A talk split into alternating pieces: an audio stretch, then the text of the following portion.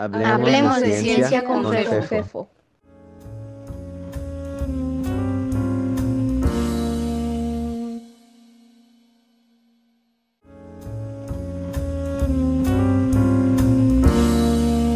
Física de partículas, episodio número 4, Eric Vázquez Jauregui.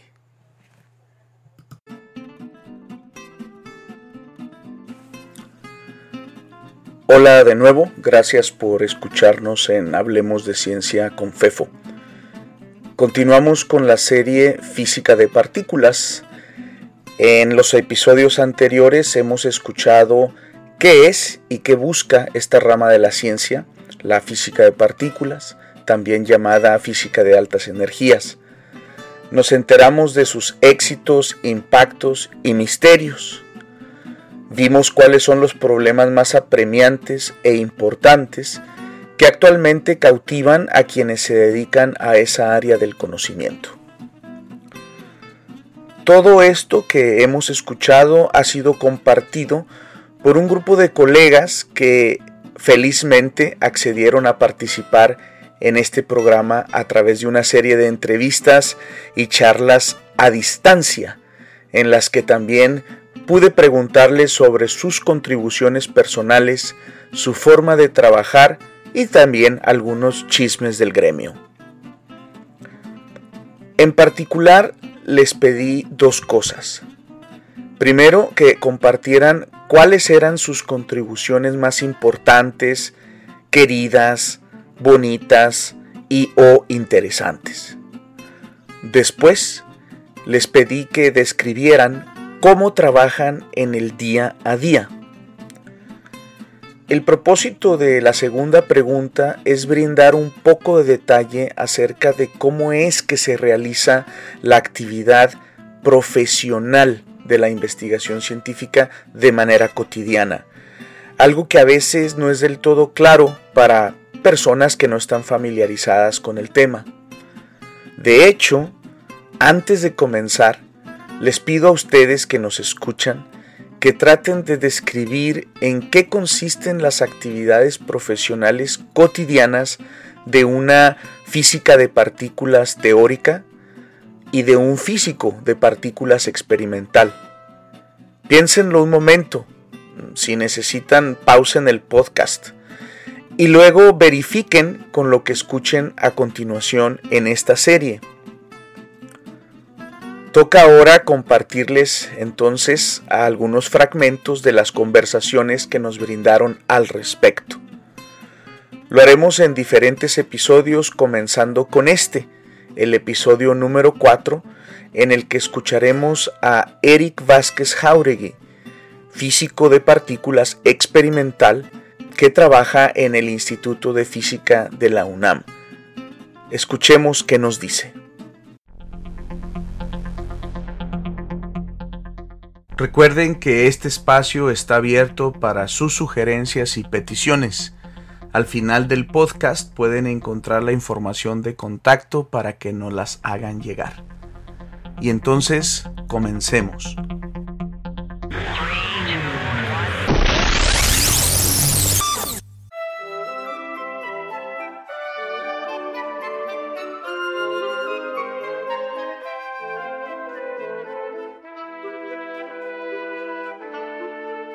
Ok, entonces eso nos podría llevar de alguna manera a, la pregunta de, tu contribución. Eh, obviamente que tú trabajas con un equipo, eh, que también se, en, el, en el, en el este, caló de, los físicos de partículas decimos colaboraciones, en realidad son grandes equipos de trabajo que, se organizan para, para realizar estos experimentos. Eh, evidentemente que hay contribuciones de varios niveles, está la contribución de tu equipo, está la contribución individual que se da en, los diferentes subequipos, etcétera.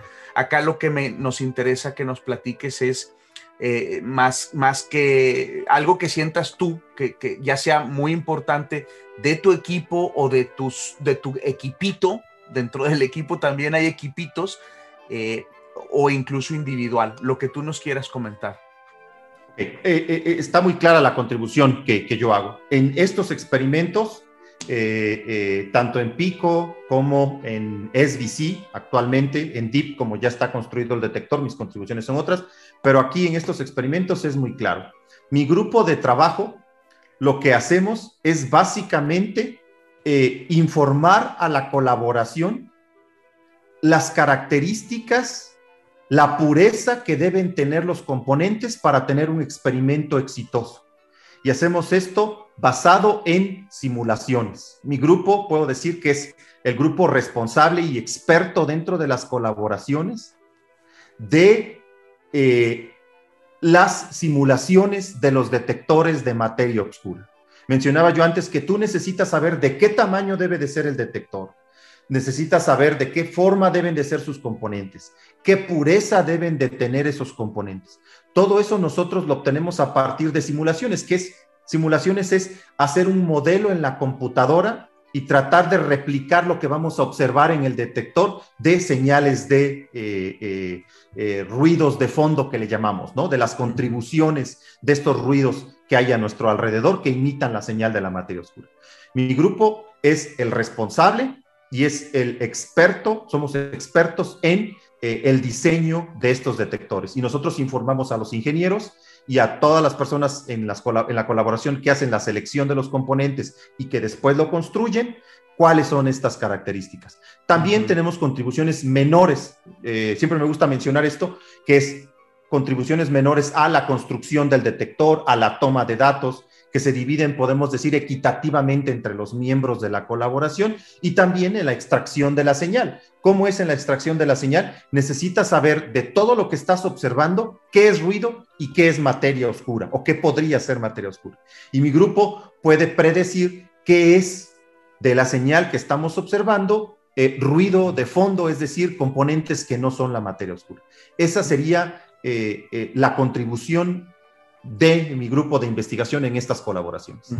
Nada más para contextualizar, eh, aclarar un poco eh, para quienes no están familiarizados, quienes no estén familiarizados con esto, estas colaboraciones, insisto, es, una palabra que traemos del inglés hacia el español para referirnos a estos super equipos interinstitucionales, interlaboratorios nacionales que se reúnen, que como decía Eric, pueden ser hasta centenas, centenares de, investigadores, de, incluso eh, más bien de, muchas disciplinas, no solo de física de partículas, que se reúnen para diseñar y llevar a cabo estas grandes empresas científicas, pues se dividen naturalmente en subgrupos eh, de, investigación eh, que, a la vez se pueden dividir en grupos también más pequeños.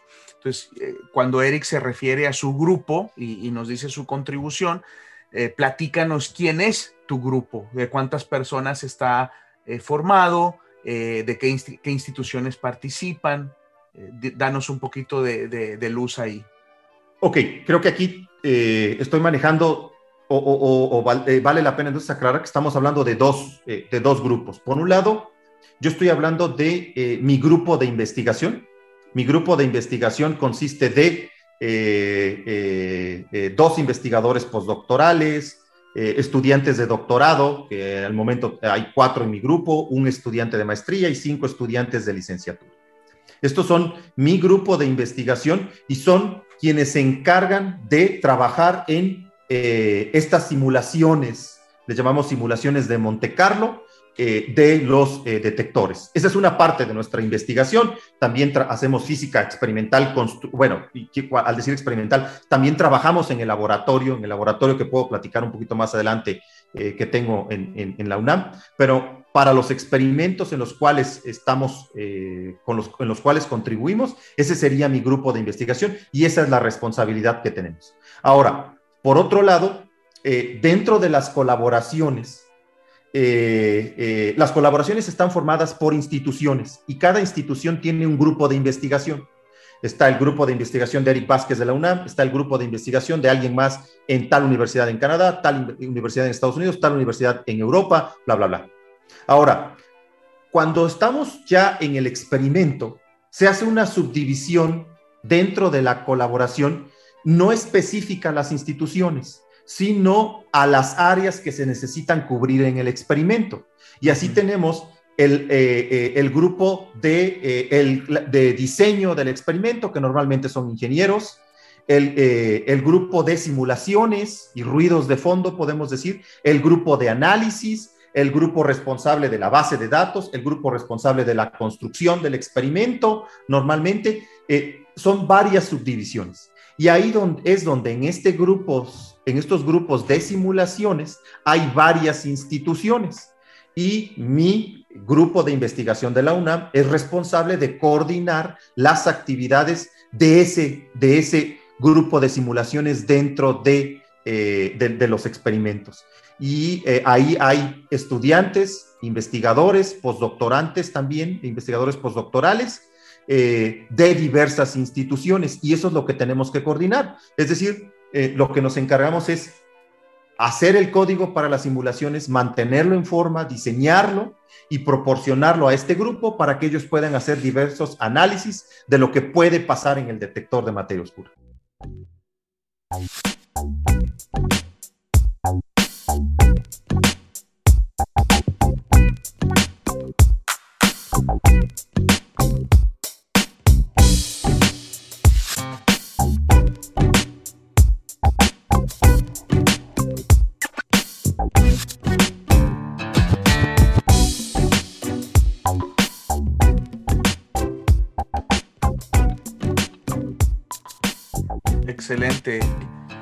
Ya para terminar, y que creo va a dar pie a que puedas hablar sobre tu laboratorio en, tu institución, me, gustaría que nos describieras eh, tu trabajo actual.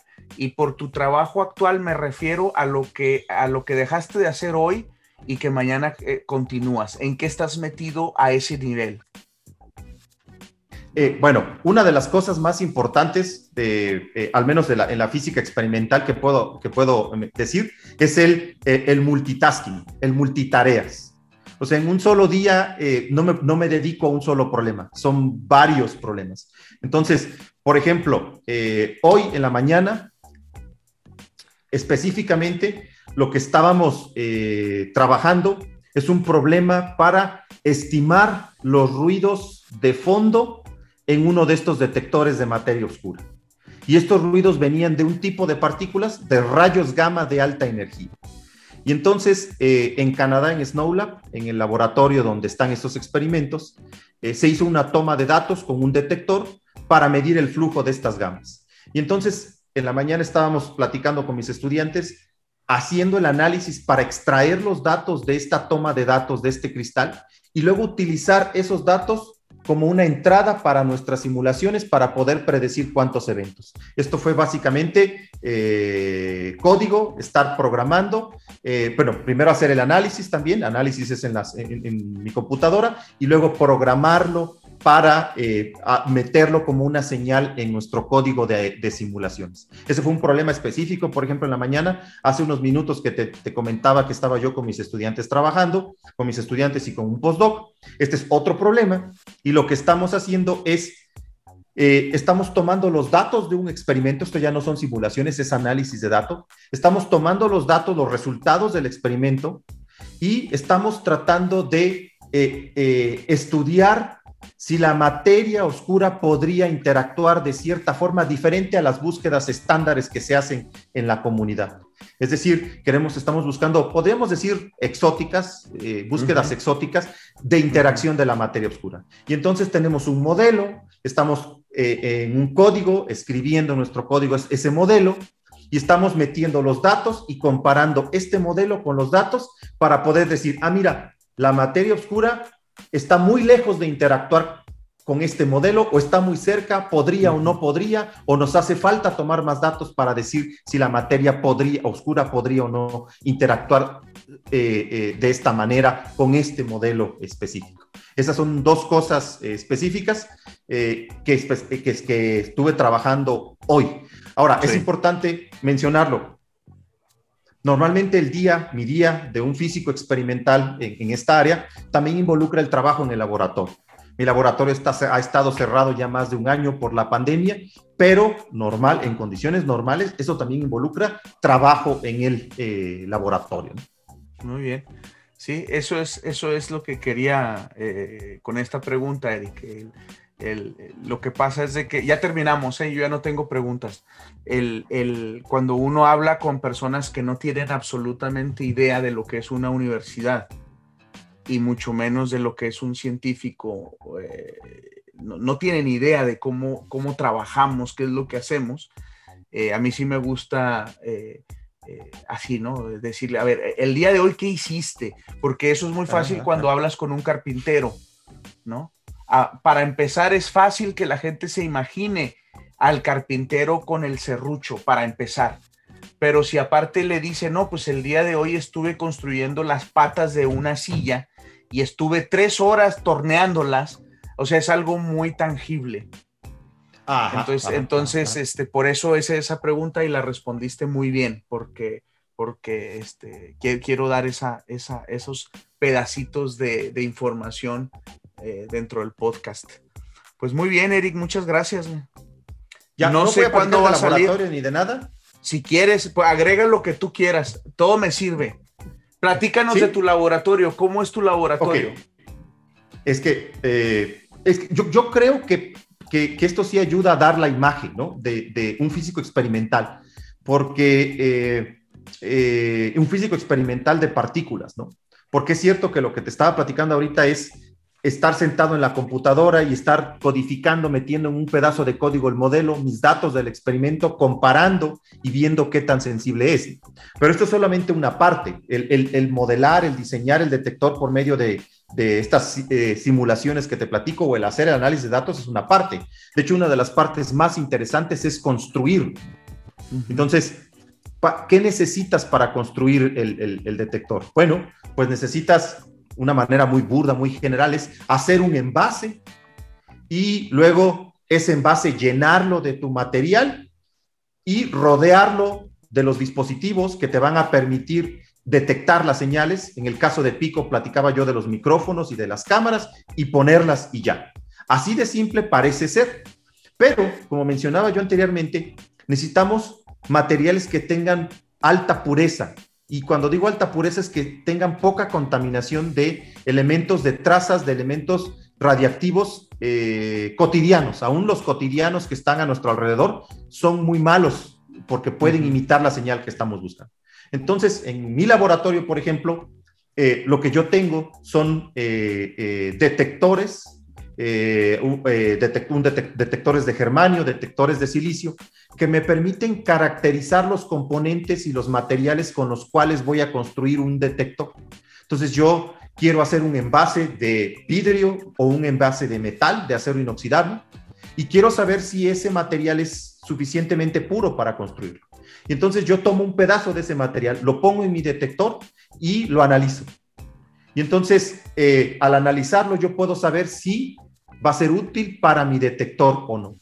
Una vez que yo hago toda esta, esta, esta eh, determinación de los componentes, entonces ahora sí, ya puedo empezar a construirlo. Y ya involucra ahí ingeniería mecánica, ingeniería de diseño, ingeniería eléctrica, en la cual eh, eh, también involucra gente que va a soldar, que va a moldear metales, que va a hacer todo lo que yo necesito para darle forma a mi detector.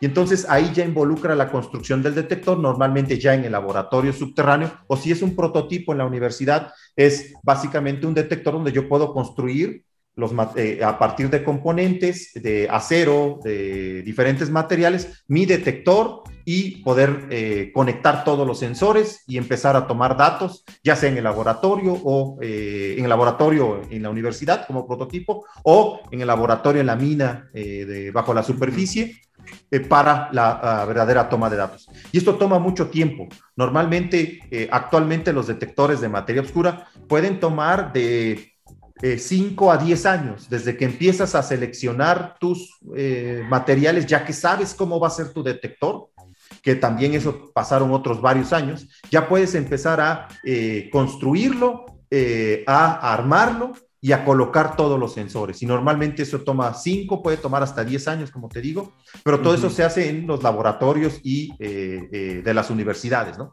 Entonces, cuando platicabas del día a día, pues la otra mitad u otra parte de, de, mi día a día, no ahorita por la pandemia, pero un día normal, pues, pues involucra que yo vaya al laboratorio, que yo me ponga a tomar algún material y analice la muestra, eh, o me involucra a mí armar algún componente, alguna parte de un detector y eh, eh, em, de hecho eso es exactamente lo que me quedé hace como poco más de un año, es básicamente comprar unos paneles de acrílico para armarlos, llenarlos de un fluido y estaba yo a punto de empezar a armarlos y posteriormente viene llenarlos de un fluido y ya poder armar el detector para empezar a tomar datos. Ese es el día a día, ¿no? De, que, de alguien que está ahí y estamos utilizando eh, eh, desarmadores, eh, em, taladros, hacemos conexiones eléctricas de sensores para poder comunicarnos entre el detector y la computadora. Ese es parte del día a día de un físico experimental.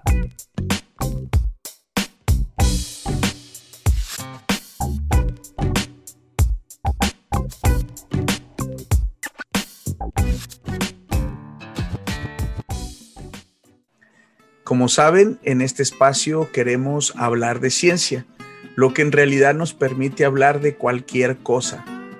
Si tienen comentarios, quejas, sugerencias, peticiones, pueden contactarme a través del blog de Hablemos de Ciencia.